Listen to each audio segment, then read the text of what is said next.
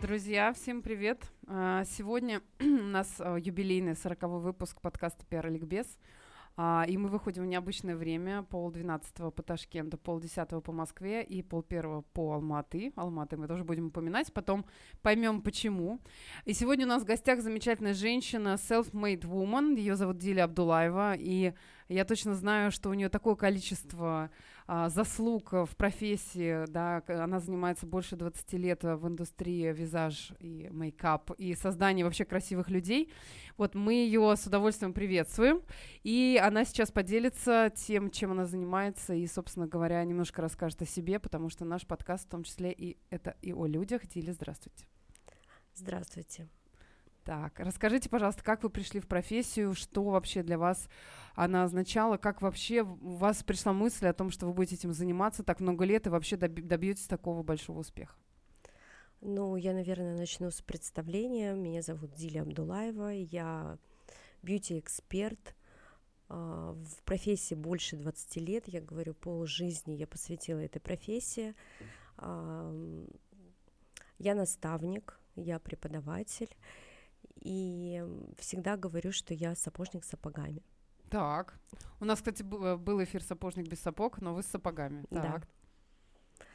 Пришла я в эту сферу не потому, что я мечтала об этом, с детства рисовала и так далее, или меня, допустим, как-то жизнь заставила выбрать эту профессию, как многие, да, я слышу, рассказывают какие-то истории.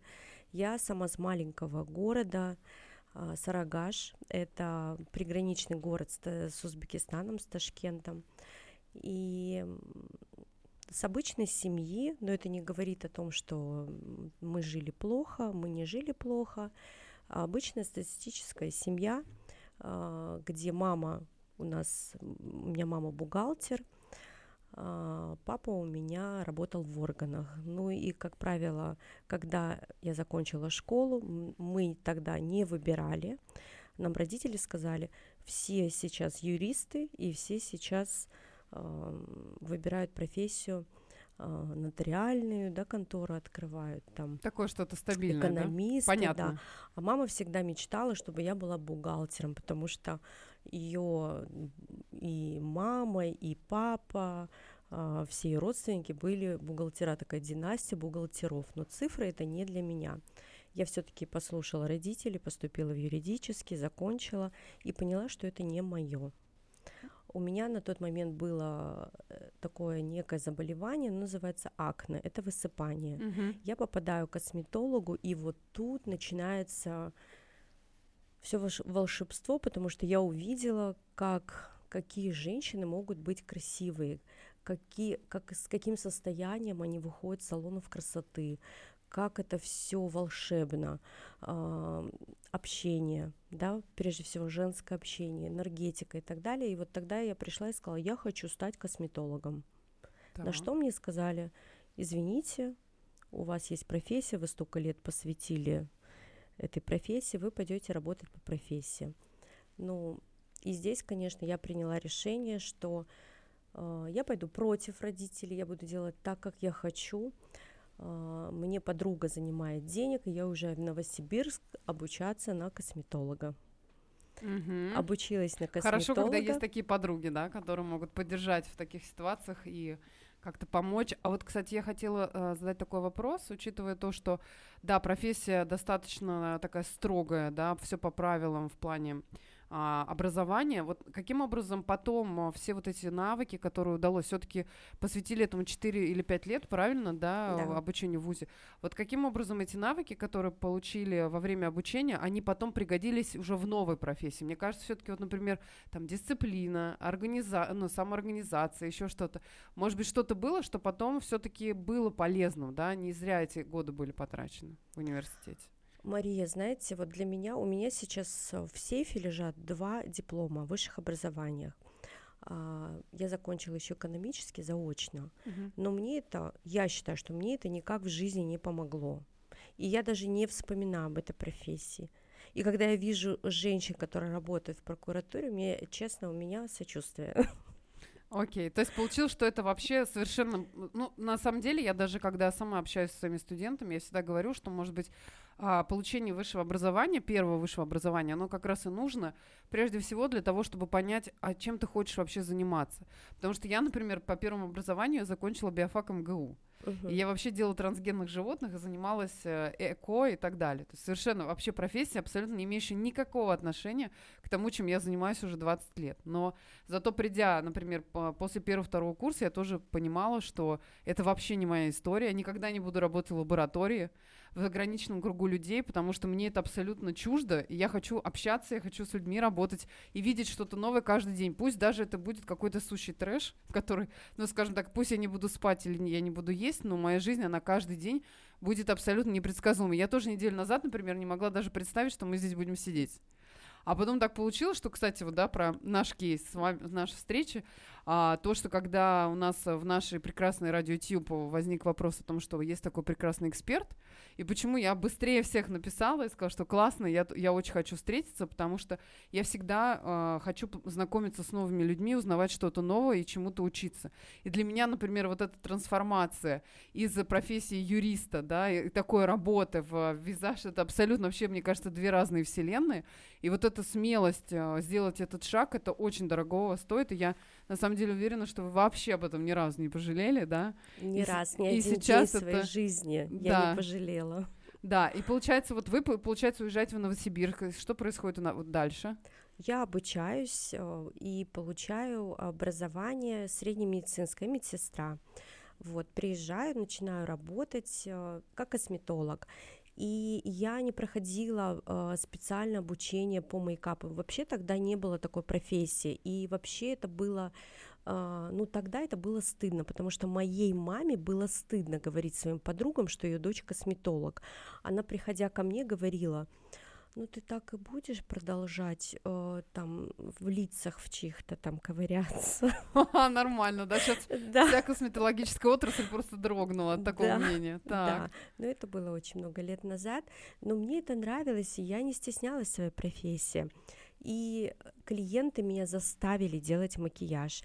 Я понимаю, что сейчас это две профессии, которые нельзя совмещать. Угу потому что косметологи, они чистят, они очищают кожу, а визажисты загрязняют. И вот тогда я стала э, думать и разрабатывать э, технику нанесения э, тональной основы при подготовке кожи, чтобы это было с минимальным, э, с минимальным загрязнением. Mm-hmm. То есть я понимала, что нужно что-то наносить такое, чтобы тон не проваливался в клетку, да, и работал на поверхности. А, я работала и как косметолог, и как визажист, как могла красила. И в один прекрасный момент я понимаю, что мне нужно пройти повышение. Я приезжаю, на тот момент было обучение очень известная Наталья Павлова, я не, вы должны ее знать, она в прошлом иконописец. Ого. Да, она потом стала представлять Еще одна бренд трансфор- трансформация женская, да? да? Она стала представлять э, известный бренд ателье, это э, французский бренд. На тот момент это была единственная профессиональная косметика для э, работы с клиентами, для визажистов она увидела мою работу и говорит, Диля, объясни, пожалуйста, как ты добилась этого цвета, там, как ты сделала такой переход, а где посадка глаза? А я понимаю, Мария, что я не могу ответить на этот вопрос. Я говорю, я не знаю. Она говорит, у тебя что, теории нет? Я говорю, нет. А как ты это делаешь? Я говорю, не знаю, вот так чувствую, вот так вижу. И она говорит, слушай, девочка моя, давай проходить теорию. Uh-huh. И мы прошли теорию, ну и потом, конечно, понеслось это все, закружилось. Я поняла, что я прям хочу быть визажистом, мне это нравится. Совмещать э, на двух стульях не усидишь, может быть, у кого-то получается, у меня не получилось. И сразу мне пришло, нет, и меня пригласили на участие в чемпионате. Это на тот момент были Невские берега в Санкт-Петербурге. Я уехала и заняла призовое место. А, потом на меня вышли с предложением о бренде. А, был бренд а, Makeup Studio производства Голландия. Это был второй же профессиональный бренд на рынке Казахстана. и меня пригласили работать по контракту. Потом в процессе я выкупила этот бренд и поняла, что это мое, я хочу заниматься макияжем. Мгм. Я хочу стать мейк- мейкап-артистом. Так, хорошо. Но мы уже мы знаем еще один факт о том, что а, вы являетесь бронзовым призером чемпионата мира. Вот давайте расскажем об этом, как вообще, вообще мне, мне больше всего интересно, это все мои знакомые, с кем я рассказывала о том, что у нас сегодня будет эфир, у всех был самый главный вопрос, как проходит чемпионат мира по макияжу, что там делают люди, как они соревнуются, то есть когда спортивные соревнования, там понятно, да, все, а здесь как вообще это все оценивается, как вы туда попали и как удалось такую высокую позицию занять? А, ну, вы знаете, когда ты, я понимаю очень спортсменов, когда они выносят флаг за свою страну, вот это чувство, вот этот адреналин и это ощущение невозможно забыть. И ты потом постоянно э, хочешь участвовать и хочешь побеждать. То есть хочешь э, еще раз испытать э, вот эту эмоцию, Мгм. вот эту гордость за страну. Да, у нас тоже есть чемпионаты мира, а, есть такая всемирная организация ОМС, которая проводит такие мероприятия. Она одна из первых, сейчас, может быть, еще какие-то появились. И тогда у нас а, тренер, который мог супер подготовить, у- она находилась в России, ее все знают, это тренер мира Нанара Березина. Я тренировалась у нее, чтобы участвовать на чемпионате мира. Мы подавали заявку каждый от страны. Там было очень много стран. Это был первый мой опыт. Я, конечно, очень переживала и прошла, я не знаю, я прошла все круги ада, которые можно было пройти. Я не знаю, почему так. Но потом я, наверное, я когда анализировала, я стала понимать, ну, наверное, вот мой такой путь, он такой тернистый к победе. А, Я должна была его пройти, потому что мне не давали визу. Мгм. Все из сборной дали визу, кроме меня. Это всегда, всегда тогда. Самый, самый яркий участник, все время с ним какие-то катаклизмы происходят. И мне всегда знакомые подруги говорили, ну, Диля, слушай, если ты туда поедешь, ты точно, наверное, приедешь с победой. И мне главное было туда доехать. В самый последний момент, там за несколько часов мне дают визу, я вылетаю. И представляете, моя э, модель, которая мы везем модель, мы Мгм. везем образы, а, мы моделям все проплачиваем, проплачиваем за номинации. Сейчас, если прибавить все мои конкурсы международные, в которых я участвовала, можно было купить, наверное, три машины хороших. Мгм. То есть, получается, этот участник, он в любом случае с собой везет всю эту инфраструктуру, он тоже инвестирует в то, чтобы участвовать. То есть это не, не такая красивая картинка, как кажется на первый взгляд. Окей, да, понятно. Ну, это как, например, соревнования, я извиняюсь за сравнение, там те же бальные танцы, да, или там художественная гимнастика. Всем кажется, что это все так красиво, когда они выходят и выступают, а сколько за этим стоит инвестиций труда ежедневного, ежечасного, да, эмо- эмоций, умалчивает. эмоций и всего остального, да. Да. историю умалчивать. Но с другой стороны, я понимаю, что это, наверное, все-таки потом возвращение, эта инвестиция, она тоже достаточно существенная, мы тут не будем, да, кривить душой. Да. да, Так, это хорошо, значит, вы туда поехали вот со всей, со всем этим, со всей этой историей, и... Да, я туда поехала и решила сэкономить на модели, отправила ее через другую страну, где ее депортировали с, моим, с моими чемоданами, с моими образами и так далее. Вот. э, Ну, я думала, что все. Диля, привет. Мгм. Выкин- выкинула деньги в мусорку, просто прокатилась. Ну ладно, посмотришь, как все проходит. И, ну, говорят же, что м, вот эта история, да, пяти рукопожатий, она очень круто работает. э, Ну, тогда я не думала, что это сработает. Я стала просить друзей, знакомых, э, стала звонить. И в день чемпионата мои чемоданы с образами были На месте. на месте. Мгм. Тогда чемпионат проходил во Франкфурте. Мы меняем модель, и мы не работали на время, мы должны были... Нет, вру, мы работали на время. Э, Третий образ это был эм, боди-арт. Нам дали три часа, чтобы мы переодели модель, подготовили полностью образ. Это рисунок на теле, Мгм. мы успели.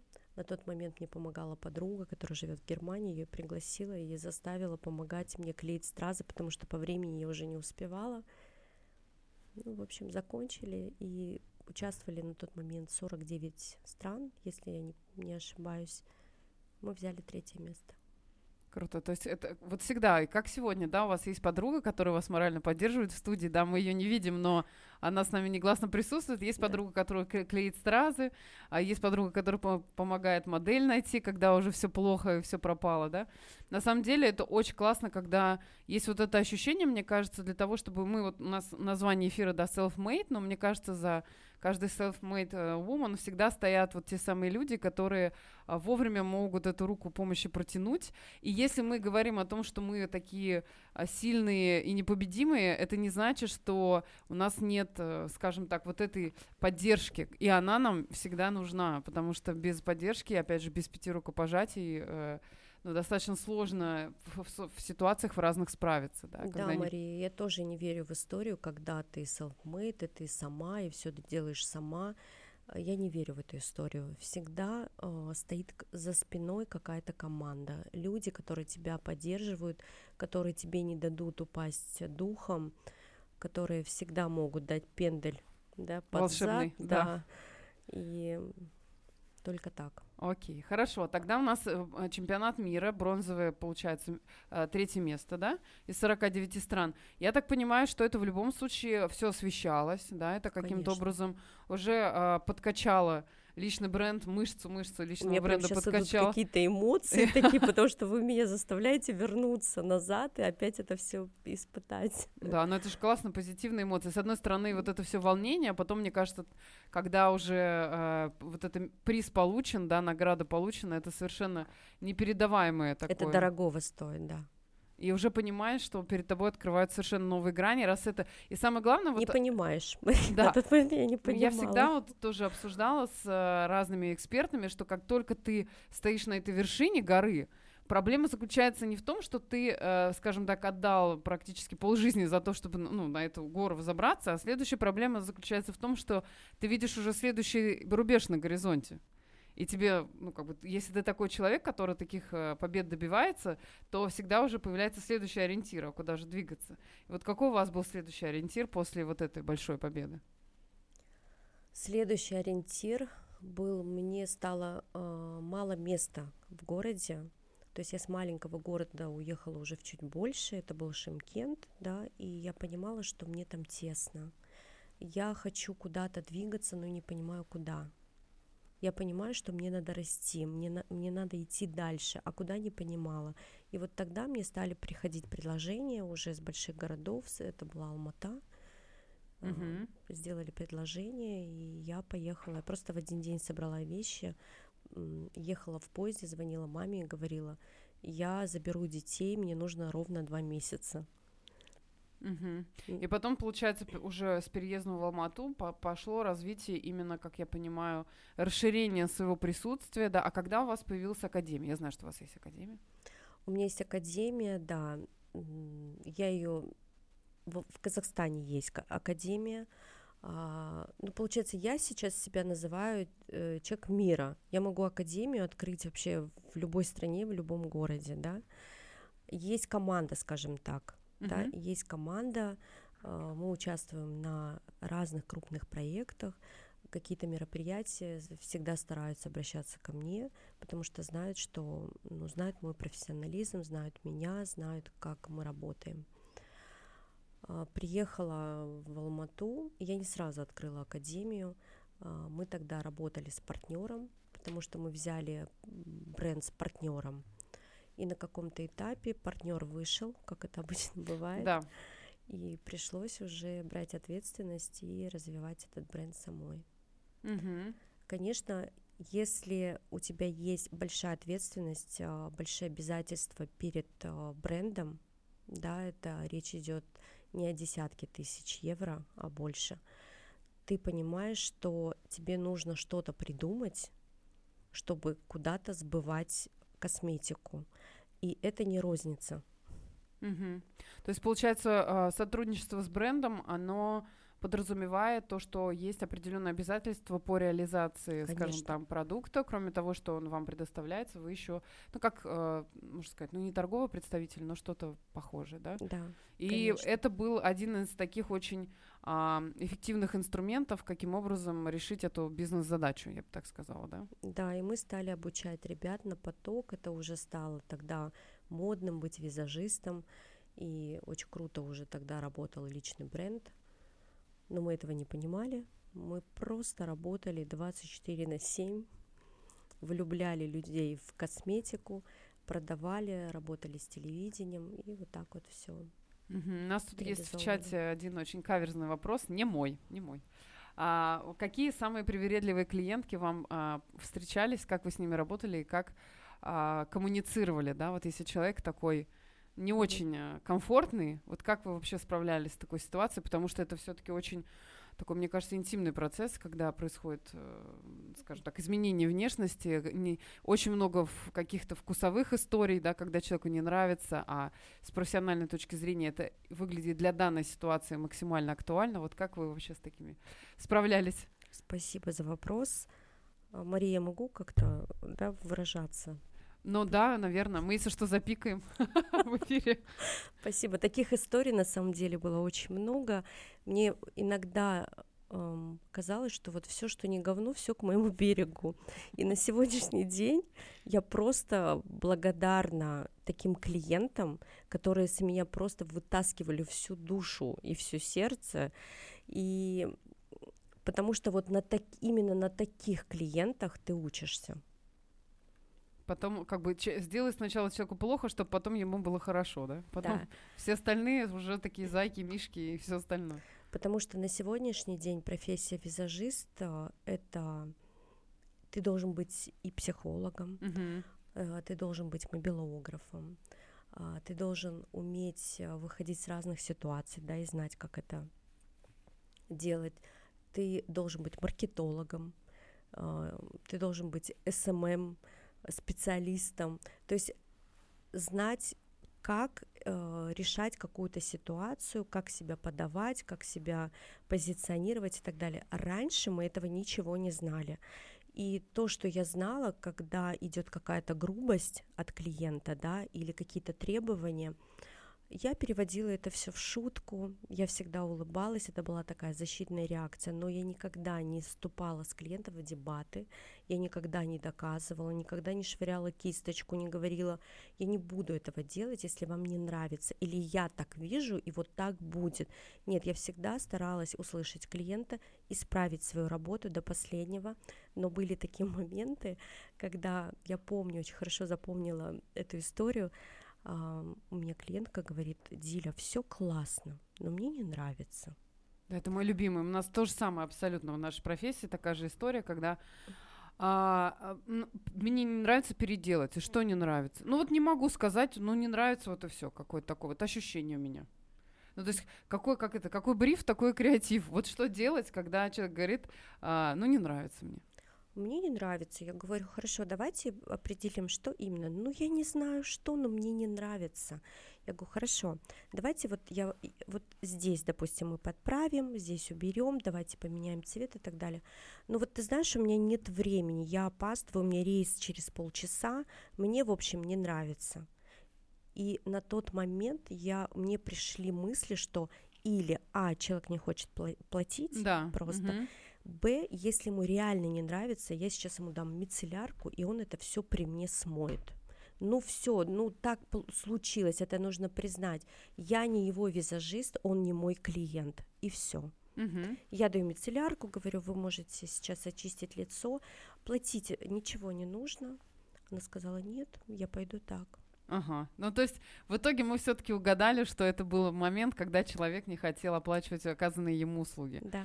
Да, это, кстати, такая история очень интересная, потому что, а, как ни странно, да, вот что общего между нашими профессиями, то, что а, мы в любом случае оказываем определенный сервис да, людям, которые получают эту услугу. И вот с таким, скажем так, недобросовестные пользователи, они встречаются всем, И, э, например, в нашей профессии всегда люди, вот всем заказчикам, например, часто, я потому что работаю и со стороны заказчика, и со стороны исполнителя в том числе, да, у меня вот такая, как сказать, вот на двух стульях, но получается. И э, это даже хорошо, потому что знаешь поведение того и другого, то, и той и другой стороны, да. И вот часто так бывает, что ты видишь, что реально заказчик, он, ну, как бы провоцирует. Как есть люди, которые профессионально приходят в ресторан, потом придираются к чему-то, потому что не хотят платить, да, за то, что они съели. Вот тут такая же история получается, что мы всегда должны э, находить э, вот эти креативные решения, когда мы человеку говорим, и мы его выводим на чистую воду. И вот у вас получилась как раз такая история, да, когда это удалось. Да, и мне тогда впервые пришли мысли в мою голову светлую. Я подумала, как хорошо, что я не хирург. Как хорошо, что макияж можно просто смыть. Угу понимаете, да? Обнулить. Да, обнулить. Представляете, какой стресс э, для начинающих? Как раз когда я преподаю, мы проходим а, психологию общения с клиентом. Это очень важно, чтобы э, мастер не стрессовал и понимал, как в этой ситуации ему быть, как ему обойтись. Потому что а, это мы работаем настолько вот в эмоциональном стрессе. Почему макияж для невесты стоит дороже? Как вы Потому думаете? что она нервная. В этот день. В этот день. В этот день она вдруг начнет рыдать прямо в процессе, да? Да, гормоны и так далее. Вот представляете, да, я крашу невесту, мы заканчиваем, она начинает рыдать, потому что она забыла купить какие-то трусики. Там Угу. Или там забыла День что-то. День будет долгим, да. да. Иногда бывают аксессуары тоже пригодятся. Да. Ну, то есть тут нужно понимать, как ты можешь выйти с этой ситуации, да. Ты должен быть готов ко всему. Или, допустим, была ситуация, невеста говорит, Диля, я хочу красную помаду, и чтобы она была стойкой, потому что у нас а, приходят родственники, обнимают, целуют и так далее. В итоге я ей крашу. Я, ты точно, ты уверена? Я уверена. Я говорю, ты проговорила это с супругом, он не будет против? Нет. Я ей крашу помаду, стойку, суперстойку. суперстойку, которую вообще невозможно будет удалить. Она выходит к своему супругу. Он, наверное, в шоке, да? И он в шоке. Он говорит, я тебе даю пять минут, чтобы вот этого цвета не было на губах. Вот так. Так, вот так. и как мы вышли из ситуации? Ну что, мы вспомнили всех ее родственников. Ага, и пошли и... всех целовать по очереди, да, пока до мужа дошло, он еще всю жизнь будет ее целовать, в принципе, проблемы нет, да, подождет ну, немножко. На самом деле, да, есть э, лайфхаки определенные, как можно это все нейтрализовать. Можно взять просто хорошее масло оливковое, и стереть. Да, и убрать это все.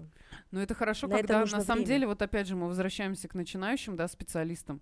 Это хорошо, когда у тебя такой накопленный уже experience, и ты можешь в любой стрессовой вот такой нештатной ситуации найти тот самый минутный способ, как все это исправить. Но когда ты молодой специалист, конечно, мне кажется, очень важно, чтобы рядом с тобой, как раз э, держа руку на пульсе, стоял эксперт, который тебя научит и подскажет, да?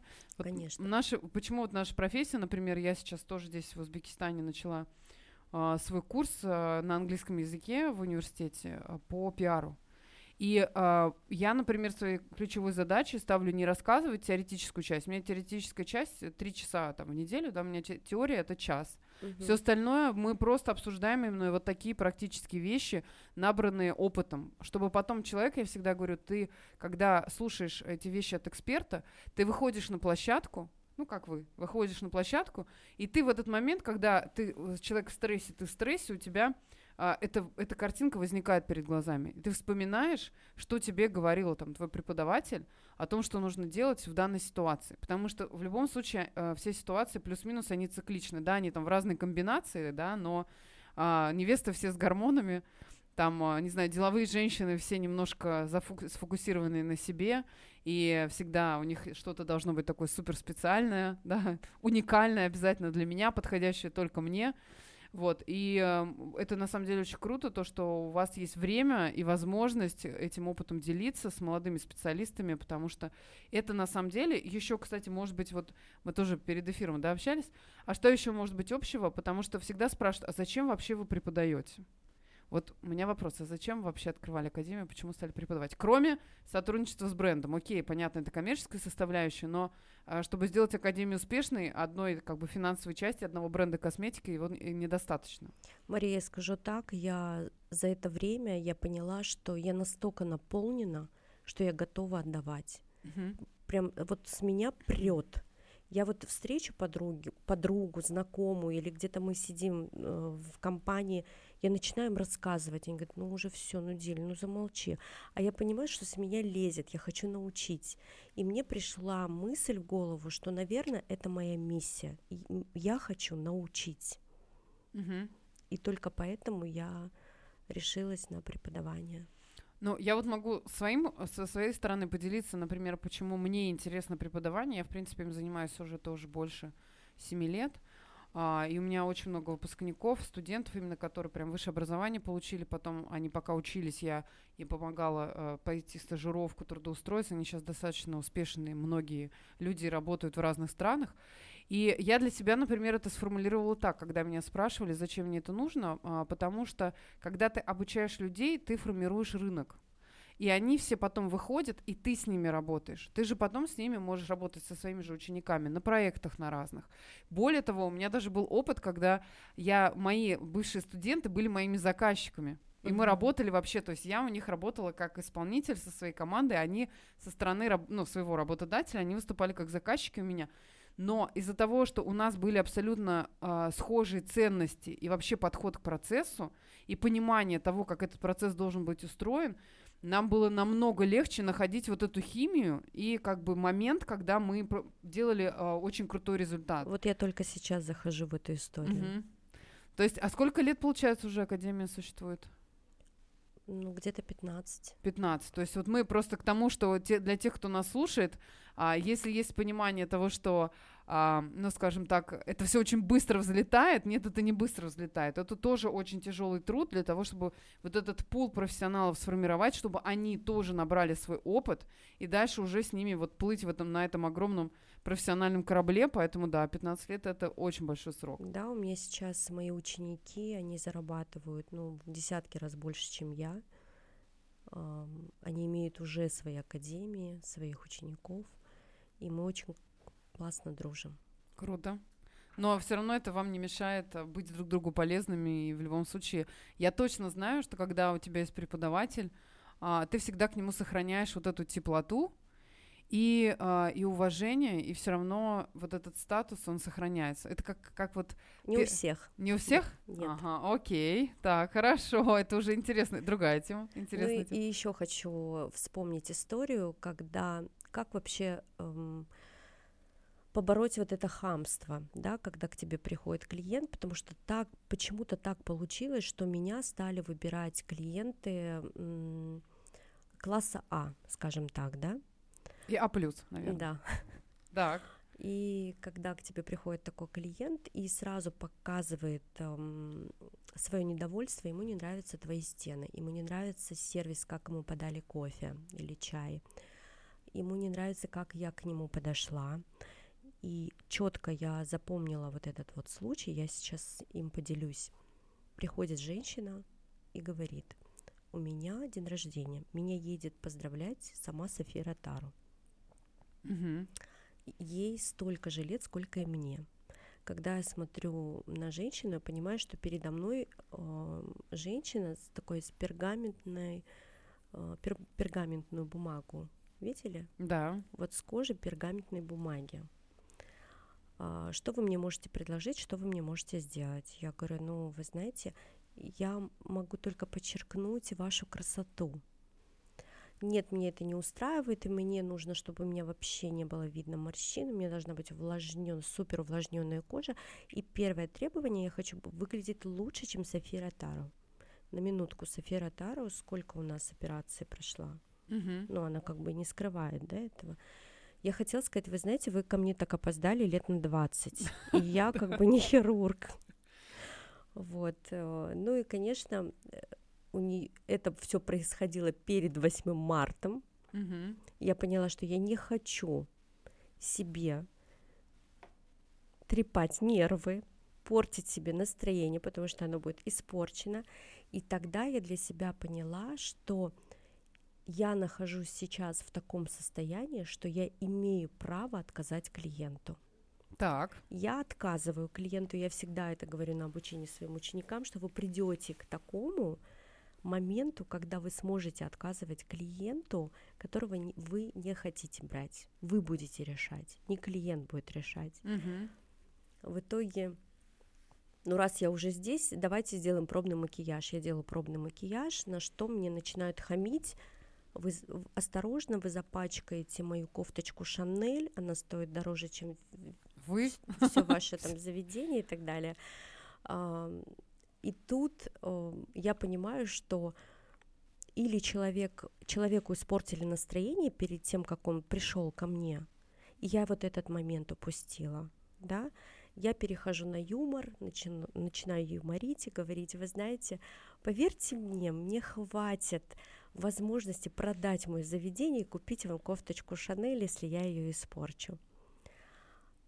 И я понимаю, что если человек не быдло, угу. да, она уйдет, ну, уйдет, она проанализирует, да, или ей придет понимание, она обязательно перезвонит и извинится. И так и произошло. Так, то есть все-таки в итоге были какие-то дополнительные факторы, почему она была в таком состоянии, да? Да, да. И этот факт э, не нужно, не надо про него забывать, потому что когда клиент приходит к вам, неважно, вы визажист, косметолог, вы работаете в сфере услуг, и вы должны дать клиенту время отдышаться. Возможно, ей позвонили, испортили настроение и так далее. Не нужно ее сразу сажать в кресло и делать свою работу.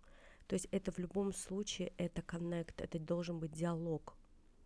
Угу. Но на самом деле это очень тоже классный пример, потому что мы, у нас, к сожалению, в нашей профессии э, это один случай на миллион, чтобы клиент перезвонил и извинился за свое поведение. К сожалению, это бывает очень редко. Но мы тоже в наших предыдущих эфирах а, обсуждали как раз э, ситуации, когда действительно, если клиент токсичный, даже если вот в нашей профессии, допустим, даже если с ним подписан контракт, и если э, руководитель видит, что он просто высасывает из команды энергию, просто звонит в 12 часов ночи и говорит, что прямо сейчас сделайте мне, потому что я вам плачу, потому что у нас все-таки здесь как бы история, она такая, ну не то чтобы разовая, да, клиент может несколько раз приходить, но я имею в виду, что результат, он получается здесь и сейчас. Вот в нашей профессии такая более длительная, скажем так, срок продажи, да, назовем это так. И а, бывает такое, что клиент, правда, начинает вот как вампир просто высасывать всю энергию из команды. И когда люди работают в агентстве, а, понимают, что, например, люди просто уже выгорают, они больше не хотят с этим клиентом работать. И у нас были вот в предыдущих эфирах представители, как раз которые рассказывали о том, что руководитель, даже понимая, что он теряет сейчас деньги, он может в какой-то момент сказать. уже да, отказать, прийти к клиенту и сказать спасибо, но мы с вами больше не хотим. И на самом деле есть э, понимание, то, что на рынке, когда люди э, коммуницируют друг с другом, а у нас рынок, в том числе коммуникации, да, они обмениваются такими кейсами, они обмениваются такими клиентами и понимают, что просто не хотят своего коллегу э, подставлять под этот каток, потому что из-под этого катка нам тоже приходится выходить. Никто же не говорит о том, что эта клиентка ушла, вы потом через 20 минут отряхнулись, и все хорошо. Мы в любом случае, нам каждому нужно время на восстановление. Потому что этот человек, он как бы принес это, этот негатив, а если у нас дальше следующий, да, клиент, например, через какое-то время, опять надо обнулиться для того, чтобы этот процесс начать заново. И это, и это тоже достаточно, мне кажется, большой труд, и в этом наша профессия тоже очень похожа. Вообще классно, у нас началось self-made, а на самом деле история о том, как мы э, близки, скажем так, в понимании вообще Мария, всего ну раньше происходящего. нас учили, что мы обслуживающий персонал, да, а, ну вот нам, нас учили, я проходила тоже обучение и так далее, вы обслуживающий персонал, вы всегда, э, то есть все права на стороне клиента, на стороне заказчика и так далее. Но я с этим не согласна. Обслуживающий персонал, ну мы не слуги. Да, это другое позиционирование, согласна. Мы скорее, а, и у нас тоже такая же история, вот вы сейчас говорите, у нас такая же история. Мы не а, обслуживающий персонал, не руки, не, не что-то такое. Мы скорее, наверное, партнер, консультант а, и помощник, но никак не что-то, что стоит на уровне там ниже, а для некоторых ощущений, что и на 10 Согласна. уровней. Мы помогаем. Мы помогаем человеку, вот вы помогаете раскрыться, да, э, возможно, э, в человеке есть какие-то такие э, особенности, как это правильно называется? Сильные стороны. Сильные стороны, да, которые вы раскрываете, и вы в этом помогаете людям. Да, и, кстати, у нас очень много как, сотрудничества именно с представителем вашей профессии, потому что в любом случае, когда человек приходит и хочет развивать свой личный бренд, один, один из аспектов, в котором, а, собственно говоря, из которого личный бренд складывается, это внешний вид человека и то, как он выглядит, какой у него макияж, как он одет. И если и в том числе вот подбор каких-то образов, это тоже абсолютно точно очень хорошо ложится в а, структуру бренда. То есть сначала разрабатывается именно концепция человека как продукта, да, и потом уже к этому присоединяется то, что как он выглядит, подбираются образы, делается в том числе профессиональные фотографии для того, чтобы сделать фотографии или там снять видео, если человек соцсети ведет, он должен определенным образом выглядеть, поэтому это все очень, на самом деле, близко, перекликается. Вот, топ-менеджеры компании, это может быть не, даже не индивидуальный клиент, а, а топ-менеджмент или владелец. Когда он хочет быть лицом своего бренда, лицом своей компании, естественно, что он должен и ключевые ценности транслировать, и выглядеть определенным образом. Я с вами полностью согласна, поэтому меня возмущает вопрос, когда ко мне обращается клиент, а, сколько, сколько стоит макияж, я ему начинаю задавать вопросы, что за мероприятие, как вы хотите выглядеть, вы в центре внимания или нет. Я же просто спросила, сколько стоит макияж, и я отвечаю, я макияж не продаю, я продаю образ в целом и продаю впечатление. Угу. Поэтому да. для меня это важно. Да, у нас, кстати, есть еще один провокационный вопрос э, в чате о том, что какой самый безумный образ, который вам доводилось делать? Вот такое, отх- отходящее от традиционных. Э, был, были ли вообще такие образы какие-то нестандартные? И э, что это было? Ну, были. Их было очень много. А, так как я еще занималась боди-артом. Да, вот эта сфера вообще очень необычная. И там, наверное, было много всего провокационного. Там было очень много всего, ну и плюс мы еще работали на шоу трансвеститов. Это Ого. Тоже, да. Так, там, наверное, было вообще что-то вполне. Ну вот, кстати, под безумный образ вполне подходит. Окей, окей, так. Трэш-контент. Трэш-контент. Для тех, для людей без, без комплексов и ограничений в, в любых сферах своей жизни. А, кстати, у нас еще был вопрос по поводу того, удалось ли вам за вашу карьеру, а, более чем 20-летнюю, поработать с кем-то из известных людей, кто это был, и тоже вот как э, этот опыт, насколько он был Э, каким-то необычным, или, может быть, наоборот, были какие-то сюрпризы, когда работали с известным человеком, а на деле оказалось, что это абсолютно настолько адекватный клиент, может быть, один из, из одна или один из самых адекватных. Да, за весь мой опыт было очень много артистов. Ну, всех перечислять, я думаю, не имеет смысла, но мне... Давайте я расскажу историю, которая мне очень сильно запомнилась, это работа с Димашем Кудайбергеном, mm-hmm. да, когда ребята обратились ко мне, я на тот момент не знала, кто это. Так. Ну вот как-то так, и мне потом мне стало за это очень стыдно, но это и сыграло ключевой ролью, почему меня взяли, потому что им не нужен был фанат. Мы отработали его сольный концерт в Нью-Йорке. В Нью-Йорке это был Барклайс центр, самый большой. На тот момент даже Киркоров там не мог собрать. Работали с командой. Я думала, поеду со своими ребятами. У нас сплоченная команда, но не получилось, поэтому пришлось набирать э, на месте. На месте. Угу. Но проработали очень слаженно. А, мне больше всего запомнилось отношение Димаша к ребятам, которые работают с ним. Это настолько были теплые отношения, такие он проявлял заботу, вся его команда проявляла заботу. Что не могу сказать ни об одном другом артисте. Угу. А вот, кстати, вопрос такой по поводу команды. Вот кто входит в команду, когда вот вы, например, едете, как сказали, да, на, отрабатывали на площадке, А, о каком количестве человек идет речь? И, может быть, как функционал между ними распределяется? Как, как вообще, вот что мы имеем в виду под, под командой, когда вы на таких проектах работаете? Ну, как правило, это всегда стрессовая работа. Всегда нужно друг друга э, успеть заменить. И здесь должна быть быстрая реакция, скорость выполнения, угу. ну и, конечно, стрессоустойчивость. Я беру только таких ребят с собой. Ну, то есть я правильно понимаю, что это, если мы говорим такой закулисный процесс, когда идет как что-то идет на сцене, потом они со сцены уходят, и вы быстро им, а, так скажем, а, приводите в порядок внешний вид, или как это вообще происходит? Да, конечно. Ну, представляете, да, за три минуты переделать образ. Я думаю, что ну, это стрессово. Поэтому и мы работаем на крупных проектах, на неделях моды и так далее.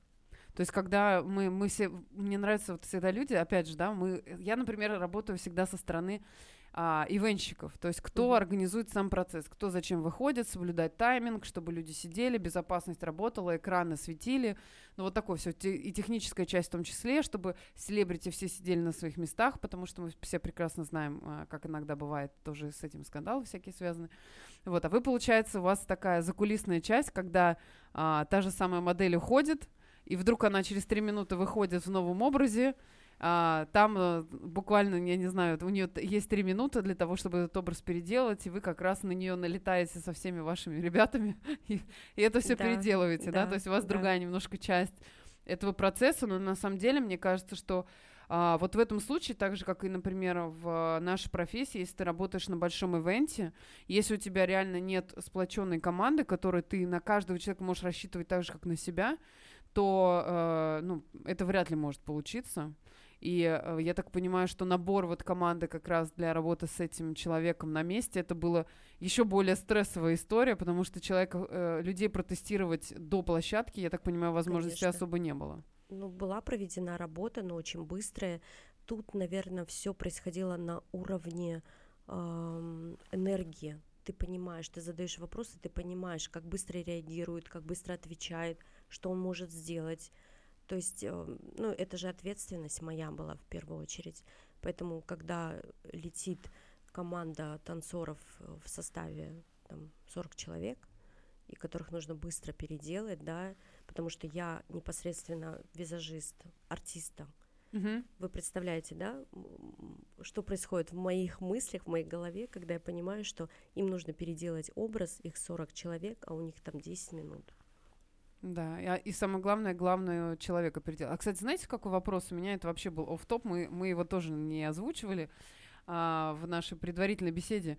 А, е- существует такой стереотип uh-huh. а, по поводу, например, макияжа для мужчин. Это чисто от меня вопрос.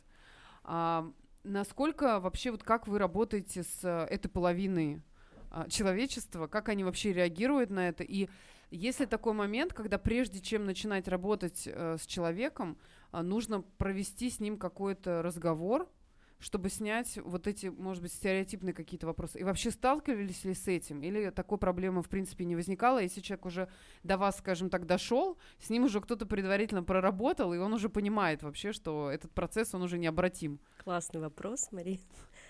Раньше было сложно. А раньше мы, допустим, артистам и, ну, если это мужчина, мы объясняли, что это мужской тон, он не будет читаемый и так далее. Сложно было уговорить. Сейчас, мне кажется, мужчины, они больше внимания себе уделяют, чем женщины. Они ходят в салоны, они не против мейка. Ко мне очень часто обращаются депутаты, у них съемки, интервью и так далее. Мы подбираем специальные продукты, которые бы были нечитаемые, но в то же время закрывали его запрос. Угу. Ну, нечитаемые мы имеем в виду, что когда человек, например, сидит и его снимают на камеру, либо там для соцсетей, мы да. понимаем, что у него просто здоровый натуральный цвет да. лица да. И, и нет ничего нанесенного, и в этом и есть суть, собственно говоря, работы. Да, да у нас был проект преображения, мы тогда делали кардинальное преображение людей э, в разных известных личностей и так далее. Он набирал популярность, ко мне обратился мужчина и сказал, Диля, я плачу там энную сумму, это была очень большая сумма, мне нужно сегодня, ну, поменять внешность, личность. Так. Ну, я отказалась. И быстро вылететь в другую причем, страну. Причем я уже стала собирать свой чемодан, на что мне э, супруг сказал, пожалуйста, не лезь в эту историю. Я тебя Да, прошу. тут что-то что Да. здесь не так. Слишком много каких-то вопросов без ответа. Да. Да. И вот опять же мы возвращаемся к тому, что а, тоже у нас есть такая история, когда мы работаем с экспертами, и, например, эксперту предлагают прийти на какую-то ТВ-передачу или на какое-то шоу, в котором будет какая-то определенная тематика, и вроде бы на первый взгляд эта тематика абсолютно, ну, скажем так, она экологичная, да, безопасная, и а, тебе как э, специалисту кажется, о, классно, я сейчас все свои KPI закрою, эксперта своего поставлю на ТВ, и, собственно говоря, он будет счастлив, и ты пойдешь там отдыхать, да, еще неделю, потому что ты уже молодец, хорошо поработал. А потом оказывается, когда вот мы, например, анализируем всю, весь контекст, в котором наш эксперт будет присутствовать, это про изменение внешности, да, то же самое. И ты понимаешь, что вот в эту передачу, в это шоу, в, эту, в этот контекст я своего эксперта точно не поставлю, потому что, а, он будет сидеть с людьми, которые точно рядом с ним быть не должны, потому что ты уже ему сформировал его персональный бренд, и, б, потому что топик, который они будут обсуждать, его точно вот утопит, да, что дальше мы потом будем еще полгода в- отрабатывать негативные комментарии в соцсетях, какие-то взгляды и так далее, то есть там э, вплоть до там каких-то семейных проблем это тоже может возникать, потому что, например, он может прийти или она и будут задавать какие-то очень неприятные личные вопросы, Да. и тоже мы потом будем с этим как-то ну, выгребать из этой ситуации, что совершенно бы не хотелось. Вот, поэтому история, да, про смену внешности, это интересно. Вообще такие кейсы, мне кажется, с каждым человеком, если вот так лет, сколько там, 20-25 опыта, потом как сесть, мне кажется, можно просто ночами разговаривать, и эти истории, они все равно никогда не закончатся. Все время Да. что-то еще вспомнишь Да, да. подходящее под, под ситуацию. И на самом деле очень важный момент. Мы, э, скажем так, приближаемся к логическому финалу нашей сегодняшней беседы. Вот. И я бы хотела на самом деле спросить, э, есть ли какой-то, может быть, э, профессиональный тоже лайфхак, которым хотелось бы поделиться, вот что-то свое такое личное, что, возможно, вас отличает от других э, экспертов и специалистов э, в этой индустрии для начинающих, да, вот что мы можем сказать, а, чего точно, каких ошибок стоит избегать и, может быть, на чем стоит сфокусироваться для того, чтобы преуспеть в этой профессии. А, Такой, знаете, вопрос, эм, на него очень долго можно отвечать. Так, Давайте я отвечу кратко. Если начинающий м, мастер понимает, что ему нравится то, чем он занимается, у него горят глаза, он хочет остаться в профессии надолго, нужно всегда себя спрашивать, цель, какая цель? Какую цель я преследую, выбираю эту профессию? Потому что это заблуждение, когда думают, я пройду курс 10 дней, и я стану экспертом. Это экспресс. да, экспресс-макияж, а можно мне быстро и подешевле. И выходят нулевыми, дальше идут, э, проходят обучение, но я хочу сказать, что надо в первую очередь себе задать вопрос, для чего мне это нужно, какая цель. Це- если цель заработок и деньги, сразу до свидания. То есть вас в этой профессии не будет ждать успех. Потому что когда мы в приоритете ставим деньги, творчество наше умирает. Если вы понимаете, что вы, ну, это дело вашей жизни, это вам нравится, и вы готовы это делать бесплатно, тогда нужно идти в эту историю, просто нырять. И где отдаешь, там и получаешь. И не ждать, когда, когда тебе принесут деньги за твою работу, когда, эм, когда ты быстро получишь славу, потому что это очень большой труд. На сегодняшний день профессия наша, она самая дорогая. Если разбирать наш кейс, ну, я не знаю, можно, наверное, купить одну машину. Так. Потому что это такой процесс, вы когда вы начинаете бежать за продуктом и скупать все, что вы видите в соцсетях, в рекламе, в Ютубе, да, сейчас очень много роликов э, на Ютуб каналах, как можно научиться краситься, какие продукты советуют нам инфлюенсеры, блогеры и так далее. То есть вот это чувство хочу так же, как у нее. Идут, все скупают, и когда я спрашиваю визажиста, зачем? Зачем? А вот сколько ты зарабатываешь в месяц? Она не может ответить на этот вопрос. Она говорит, я не знаю. То есть она в этом потоке не замечает того, что может быть инвестиции, она на самом деле намного больше, чем полученный от нее результат, потому что нет какой-то стратегии и цели, да? То есть... Да, э, я хочу сказать, что не нужно бежать и учиться махать кисточкой. Пройдите сначала теорию, поймите, то есть докопайтесь до истины, поймите, что, что такое визажист, потому что многие, даже работающие уже, я спрашиваю, что такое косметика? они не могут ответить на этот вопрос. Угу. То есть корень косметика, что это? Ну, косметика это что-то красивое. Окей, okay. то есть я могу сказать, что это еще один, кстати, пункт, который объединяет наши профессии. Я хотела такой наш логический итог, да, подвести то, что то, что мы услышали, на самом деле э, не зря мы в этом эфире встретились, и я теперь точно понимаю, почему. А, потому что, например, в нашей профессии очень много общего, с вашей. Первое, то, что мы начнем как бы с конца, да, первое, это то, что нужно понять, для чего тебе это, зачем ты в эту профессию вообще заходишь. И если ты понимаешь, что ты готов работать бесплатно, потому что фанатеешь вообще от процесса, это, э, это да, то есть стоит начинать. Второе, если ты э, позиционируешь себя как обслуживающий персонал, то тоже можно до свидания, потому что это не, не приведет к успеху. Нужно всегда себя позиционировать и понимать, что ты как партнер, ты как помощник, ты как со- э, советник человеку, с которым ты работаешь, если в том числе, да, мы говорим там о личном бренде. Третий момент это то, что если мы видим, что клиент токсичный, нужно с ним а, завершать отношения, потому что он скорее заберет больше, чем он это отдаст. И четвертое, э, наверное, то, что мне хотелось бы подчеркнуть, что если ты понимаешь, что ты как профессионал наполнен, пора делиться Пора с другими, а не сидеть на этом мешке своих знаний и думать о том, что ты такой уникальный человек, и у тебя есть э, уникальные способности, за которые тебе будут платить большие деньги, и на этом как бы все. И пятое, макияж это про мозги. Так, и макияж это про мозги, да, отлично. Мне кажется, это очень круто, потому что пиар это тоже про мозги.